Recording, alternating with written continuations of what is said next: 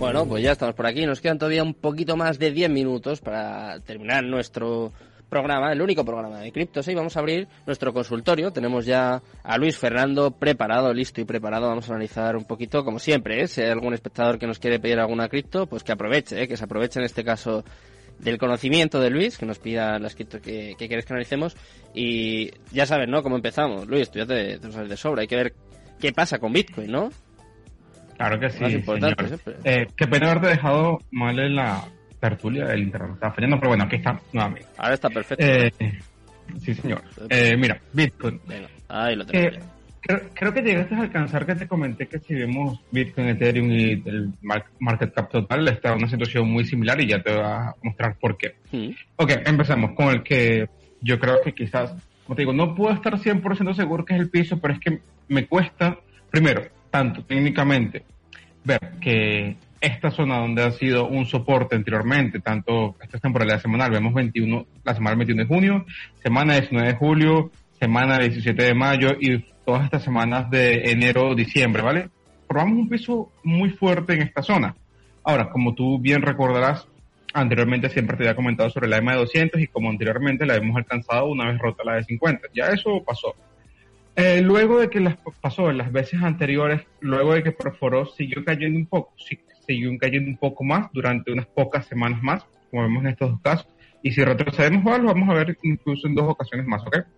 Así que esto no estoy seguro de que sea el peso, te comento, pero tiene toda la pinta de serlo. Y en caso de que no lo sea, ¿hasta dónde lo puedo retrocediendo? Máximo en la zona de los 24 a los 22 aproximadamente, veo que es un soporte fuerte, además de donde estamos en este momento. Eh, pero esa es la primera razón por la que me cuesta verlo más bajo. Y la segunda es que cuántas velas semanales rojas vamos a tener si ya rompimos un récord de 10. Claro, si lo vemos a nivel de probabilidades, es igual de probable que esta que venga sea verde como sea roja, porque siempre es 50-50. Pero conforme van pasando y cada vez son más rojas, pues la probabilidad aumenta un poco hacia que seamos una vela alcista, ¿vale? Así que dos escenarios que yo veo posible aquí con Bitcoin.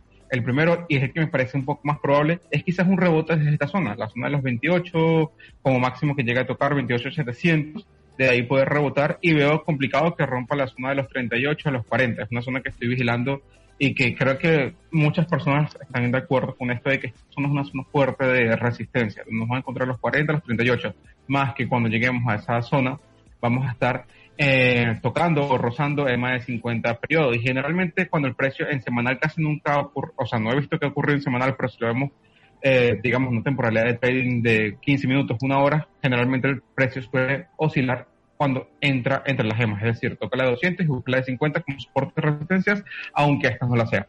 Así que para hacerte el punto un poco más corto con Bitcoin, sí, veo un posible rebote puedes llegar antes o después de que toquemos este soporte, importante los 24 o 22, pero eh, eso es lo que veo. Hay máximos históricos, digamos rotura de la zona de los 40, 42, en las próximas semanas me cuesta trabajo verlo, ¿ok? Eso sí me cuesta mucho trabajo, me apostaría más por una pequeña lateralización más o corrección hasta las zonas 24 para eventualmente buscar un rebote hasta los 38, 40. Ahora no sé cuál sucederá primero porque es complicado en esta situación actual. Si vemos Ethereum, se ha comportado incluso un poco mejor que Bitcoin en este sentido porque este no ha hecho unos picos menores o más bajos que los que hubo en lo que más Bitcoin, que el pico más bajo fue en los 28.200 el 21 de junio y esta vez sí tocamos los 25. Ethereum se ha comportado un poco mejor en ese sentido, respetando el punto más bajo que sea en los 1700. No hemos roto todavía los 1700 en Ethereum, incluso no hemos llegado a tocar más de 200 periodos. Eh, ahora, si vemos tanto en Bitcoin como en Ethereum, mismo escenario en temporalidad semanal, RSI en zona de sobreventa. Realmente me cuesta también trabajo verlo llegando más bajo de la zona actual de, en caso del RSI en Ethereum de los 30.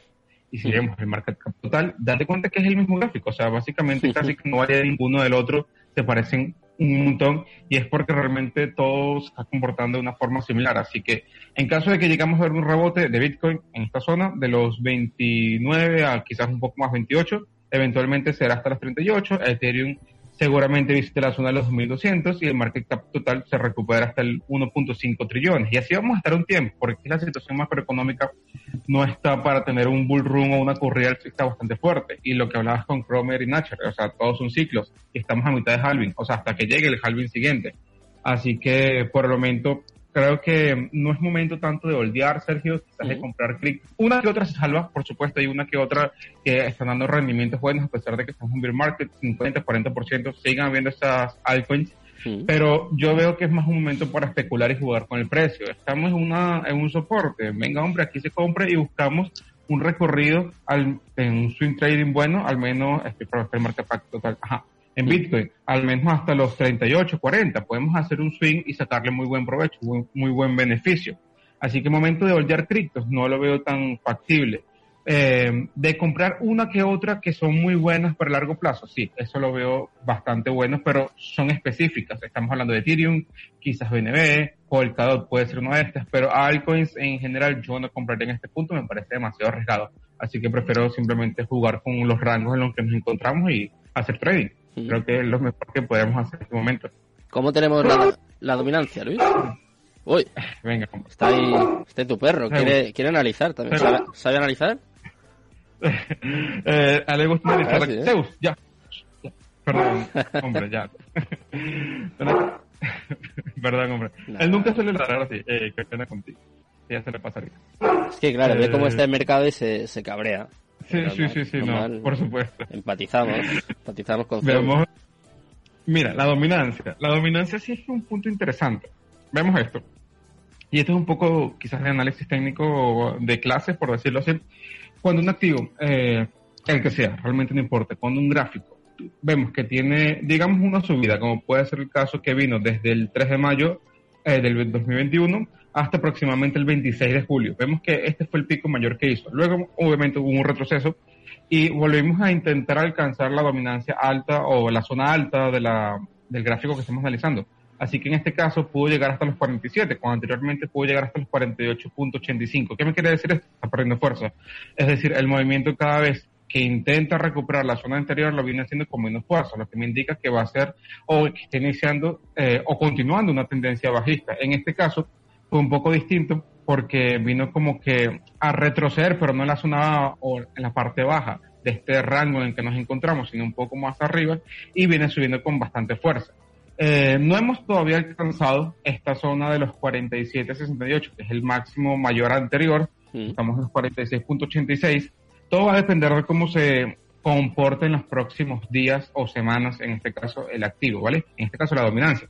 En caso de que podamos hacer un máximo mayor hasta este punto de los 47, no, pero te digo exactamente, 47.61, si podemos hacer un máximo mayor que este y alcanzar la zona de los 49, pues quizás Bitcoin lateralice un poco, puede que suba un poco, pero las alts van a sufrir un montón porque realmente el dinero está yendo a esa Bitcoin, ¿ok?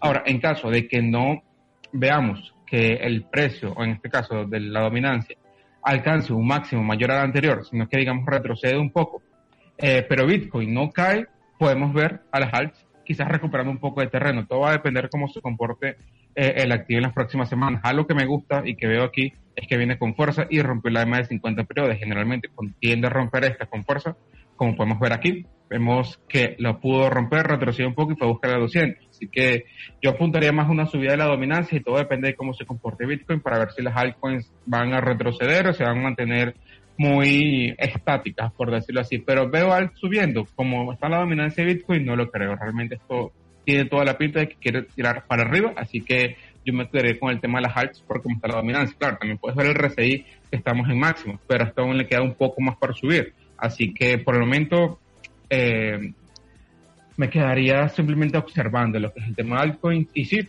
yo sigo siendo partidario de Bitcoin, sigo comprando Bitcoin en esta zona. Cada vez que me llega un poco de liquidez, meto un poco a Bitcoin porque me parece que a largo plazo es una gran oportunidad los precios que tenemos hoy en día. Pero con Alt me, estoy jugando mucho la espalda y prefiero no estar tan metido en el mercado. Venga, Luis, pues yo antes de despedirnos me la voy a jugar. Eh, voy a sacar a, la ganadora de la última semana, que yo creo que eh, vamos a alucinar un poco con el gráfico. Estoy hablando de Waves. Ha subido un 118,86% en la última semana. y me parece una cosa de, locos completamente porque eh, es una de las que la gente pensaba que podía ir detrás de Terra, ¿eh? Yo me acuerdo cuando había eh, apuestas, había mucha gente que decía, la siguiente en caer es Waves. Pues, esta semana... Eh, hay muchos, digamos, influencers, puede ser la palabra, que son muy buenos y de verdad, por mí tienen todo mi respeto y son excelentes. Y me cuesta trabajen contra una investigación que vaya en contra de los que ellos han escrito y lo he visto y me ha costado un montón porque tienen unos fundamentos muy buenos y muchos de ellos hablan de Waze, como tú lo comentas, que realmente sea la próxima en caer. Eh, ahora, ¿qué tenemos en este punto si olvidamos la parte fundamental y nos enfocamos meramente en el técnico? Esta zona que vemos desde aproximadamente los 13.20 hasta los 9.82 aproximadamente, era una zona de soporte fuerte, como anteriormente veníamos del 12 de marzo del 2021 tocando, rebotábamos, volvimos a tocar esta zona, se pegó una subida fuertísima haciendo máximo y desde este punto no hemos hecho más que caer. Ahora, ¿qué pasa cuando rompes este soporte fuerte y a pesar de que lo rompes a la baja, y vienes a buscar zonas de que 4 dólares en este caso con el soporte y 30, 30 segundos tenemos, Luis. Sí. Bueno, en punto, eh, este era un soporte, ahora es una resistencia. Si no rompe esto, esto igual no va a tener mucha vida, ¿ok? Porque es una zona muy fuerte que tiene de roer, Básicamente Bueno, pues ahí está el mini análisis de Waves. Eso sí, han subido muchísimo la última semana, pero como siempre, ¿eh? cada uno que saque sus, sus conclusiones y que meta el dinero donde quiera con mucho cuidado. Muchas gracias Luis por estar conmigo gracias, una noche más. Un placer. Me despido de Luis y por supuesto me despido ya de todos los oyentes. La semana que viene volvemos con criptofiscalidad, metaverso, empresas blockchain españolas. Así que ya sabes, si quieres aprender más sobre criptos, pues esta es tu casa. Muchas gracias a Jorge Zumeta, como siempre, por estar al otro lado. Muy buenas noches a todos, que paséis muy buen fin de semana y Cripto Capital, Tudemon. Hasta luego.